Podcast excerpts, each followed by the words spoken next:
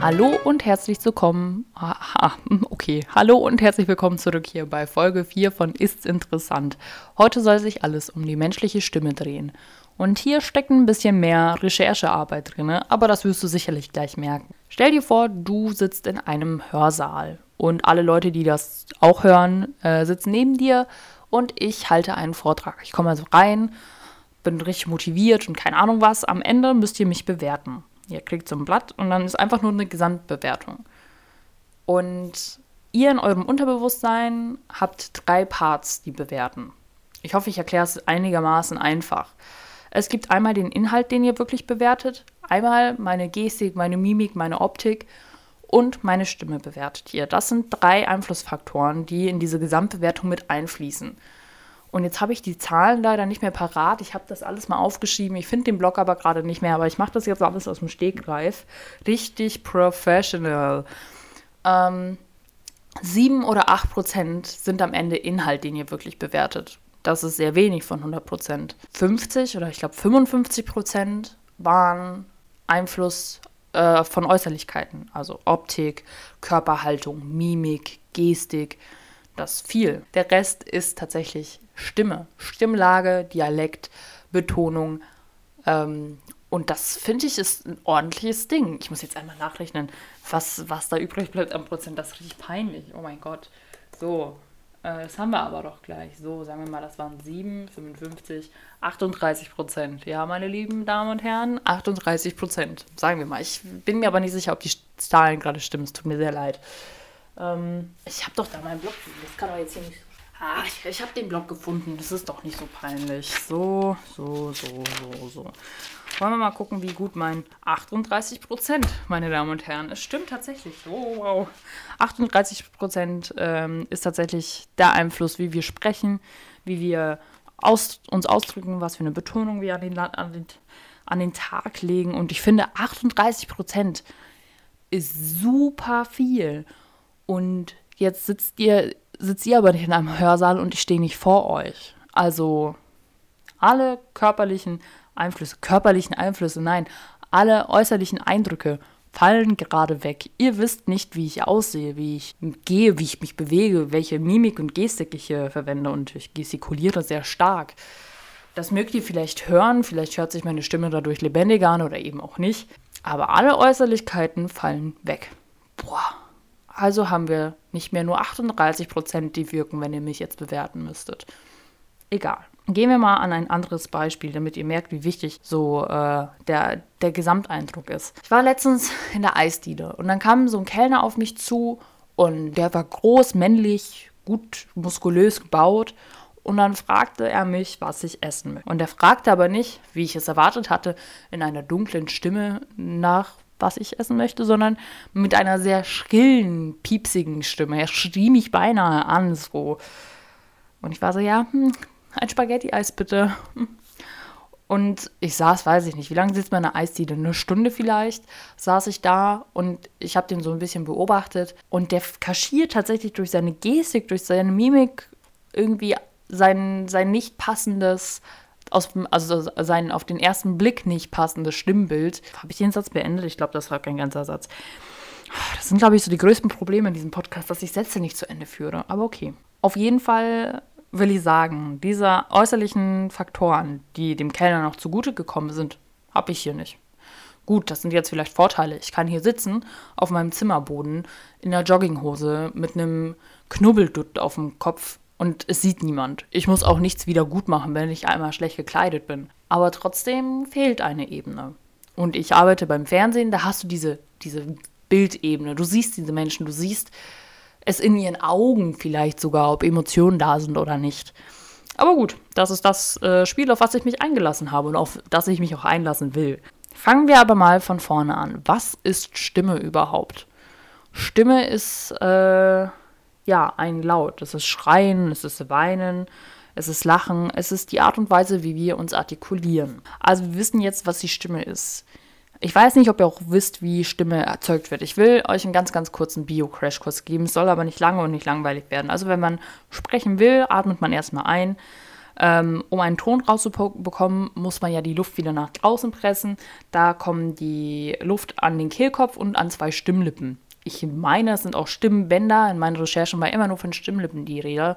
Ich weiß nicht, warum man immer nur Stimmbänder so in. Vielleicht ist das so ein umgangssprachlicher Begriff. Ich kannte immer nur Stimmbänder. Die Stimmlippen können sich äh, dank der Muskeln in, den, in der Region mit Knorpeln und so ähm, bewegen. Also sie können sich öffnen und schließen.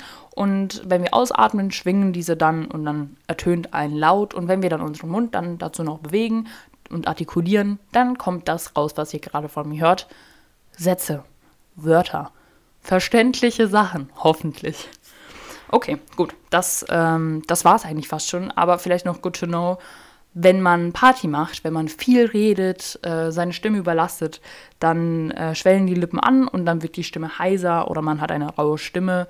Ähm, also falls ihr das nächste Mal verkatert aufwacht oder nach einem langen Vortrag ähm, irgendwie so ein leichtes Kratzen verspürt, wisst ihr vielleicht, woher es kommt. Ich rase so von einem Thema ins andere, aber es geht schon, es geht jetzt schon weiter. Wusstet ihr, dass Stimmlagen erlernbar sind oder die Stimmlage erlernbar ist? Also klar ist, aus mir wird niemals der Synchrons Synchronsprecher von Bruce Willis oder wen gibt es denn noch mit einer markanten Stimme? Hm, fällt mir gerade niemand weiter ein. Aber ähm, man kann auf jeden Fall seine Stimmlage beeinflussen. Und zwar geht sie ein bisschen nach oben und ein bisschen nach unten. Man hat nicht super viel Spielraum, aber man kann tatsächlich bis zu einer Terz, also das sind fünf Töne, fünf ganze Töne, nee, nicht Terz, entschuldigt, eine Quint Mann, Mann, Mann, peinlich. Also man kann tatsächlich bis zu einer Quint, das sind fünf Töne, nach oben und nach unten wandeln, ohne dass es krass unnatürlich klingen würde. Das ist natürlich dann eine sehr starke Übungssache, aber es wäre möglich. Weiter geht das aber halt dann irgendwann mal auch nicht mehr. Also natürlich kann es bei manchen Leuten auch weitergehen oder nicht weitergehen. Ähm, das ist natürlich anatomisch begrenzt so. Am angenehmsten für deinen Körper ist aber die natürliche Stimmlage. Wenn du deine natürliche Stimmlage benutzt oder gefunden hast, dann ist dein Körper glücklich und deine Stimmbänder, deine Stimmlippen, alle sind happy. Was ist denn die natürliche Stimmlage? Gute Frage, gute Frage. Das ist die Art und Weise, wie du sprichst, wenn du entspannt bist. Wenn du mit deinem Partner sprichst, mit deinen Eltern, mit den engsten Freunden. Meistens bist du dann entspannt und verstellst deine Stimme auch nicht. Gut, jetzt haben wir schon über entspannt geredet. Wenn du entspannt bist, hast du dann eine natürliche Stimmlage. Es gibt aber auch Stresssituationen. Dann ähm, ändert sich die Stimmlage. Das ist dann gerade so bei meistens bei so Schulvorträgen, vor Präsentationen, vor dem Arbeitgeber, bei Dates, keine Ahnung was. In allen Situationen, wo man nervös ist, ängstlich ist, dann spinnt die Stimme plötzlich. Dann ist sie ein mieser kleiner Verräter, weil die Stimme, die transportiert Emotionen. Und die kannst du nicht kaschieren. Das hörst du. Wenn deine Stimme zittert, dann zittert die. Dann ist allen im Raum klar, da ist was gerade, gerade in seinem Kopf. Und der hat Zweifel und der hat Schiss. Und das finde ich, äh, ich finde es super cool, wie die Stimme so kommuniziert. Sie kann super selbstsicher sein, aber sie verrät dich halt auch. Das ist eine, das ist ein kleiner Verräter, ne? Ich habe das irgendwann mal, also das habe ich irgendwo auch gelesen. Also ich habe ja sehr viel an diesem Thema recherchiert und ich habe gelesen, das muss ich jetzt aber aus dem Kopf zitieren. Ich hoffe, es macht irgendwie Sinn, ähm, dass man durch seine Stimme oder seine Stimmlage seine Position verteidigt.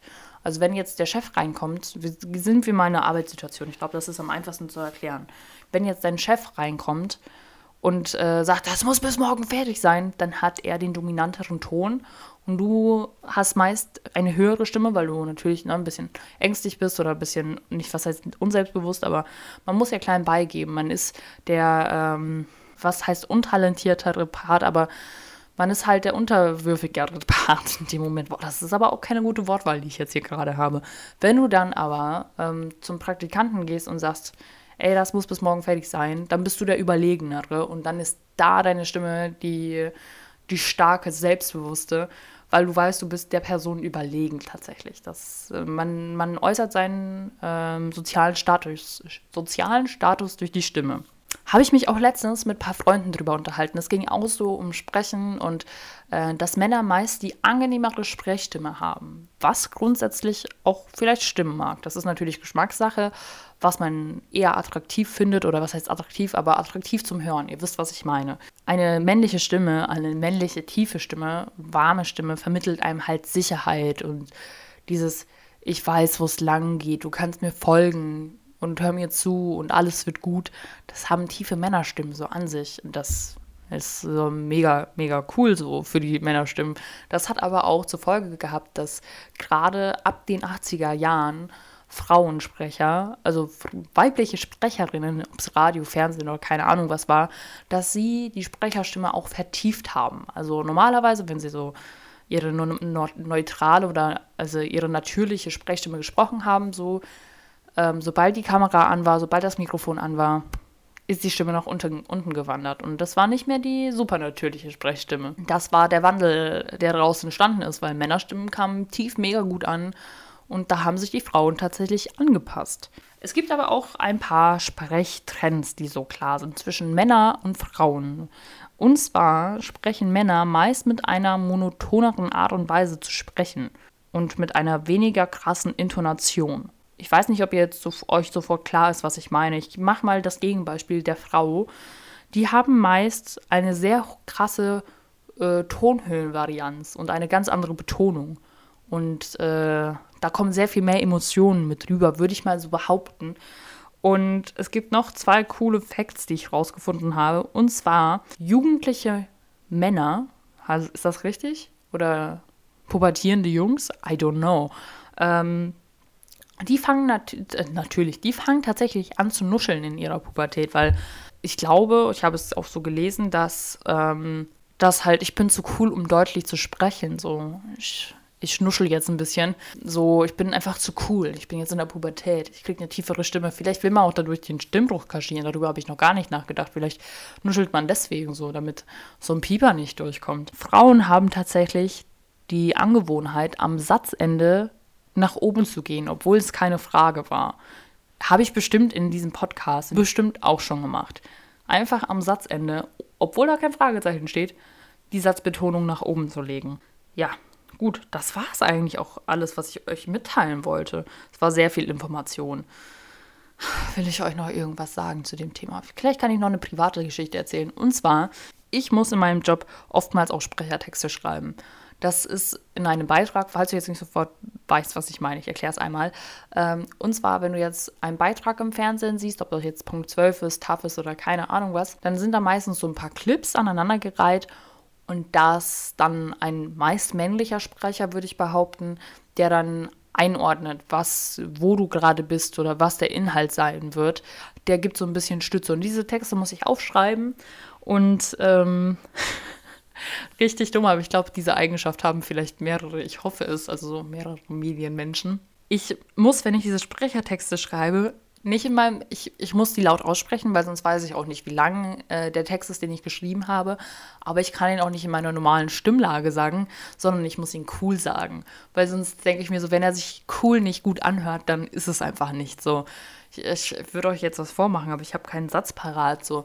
Dann sage ich, Heute sind unsere sieben Helden unterwegs, um durch Stock und Stein und durch Gestrüpp und Bäume zu wandern, um am Ende das Herz unserer Prinzessin zu erobern. Es war äh, improvisiert, ja, aber ihr wisst, auf was ich hinaus will. Ich muss immer meine, meine Sätze ganz anders betonen und alles ist cool und es ist Drama und Werbung und wah, wah, wah. ja, und genauso versuche ich meine Sprechertexte zu üben, damit äh, das irgendwie funktioniert, weil ein Sprecher betont hier auch irgendwie, der betont hier richtig. Der hat eine Ausbildung im besten Fall dafür gemacht, aber gut.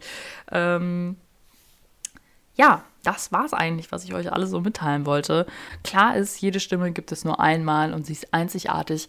Man kann sie trainieren, man kann sie formen und man kann das Beste aus ihr machen. Und das war's. Ich würde sagen, wir hören uns morgen zur letzten Folge, die in diesem Rhythmus kommt. Also, wir hören uns. Habt ihr gemerkt, dass ich wieder nach oben gegangen bin, obwohl das gar keine Frage war? Ja. Hm? Okay, wir hören uns.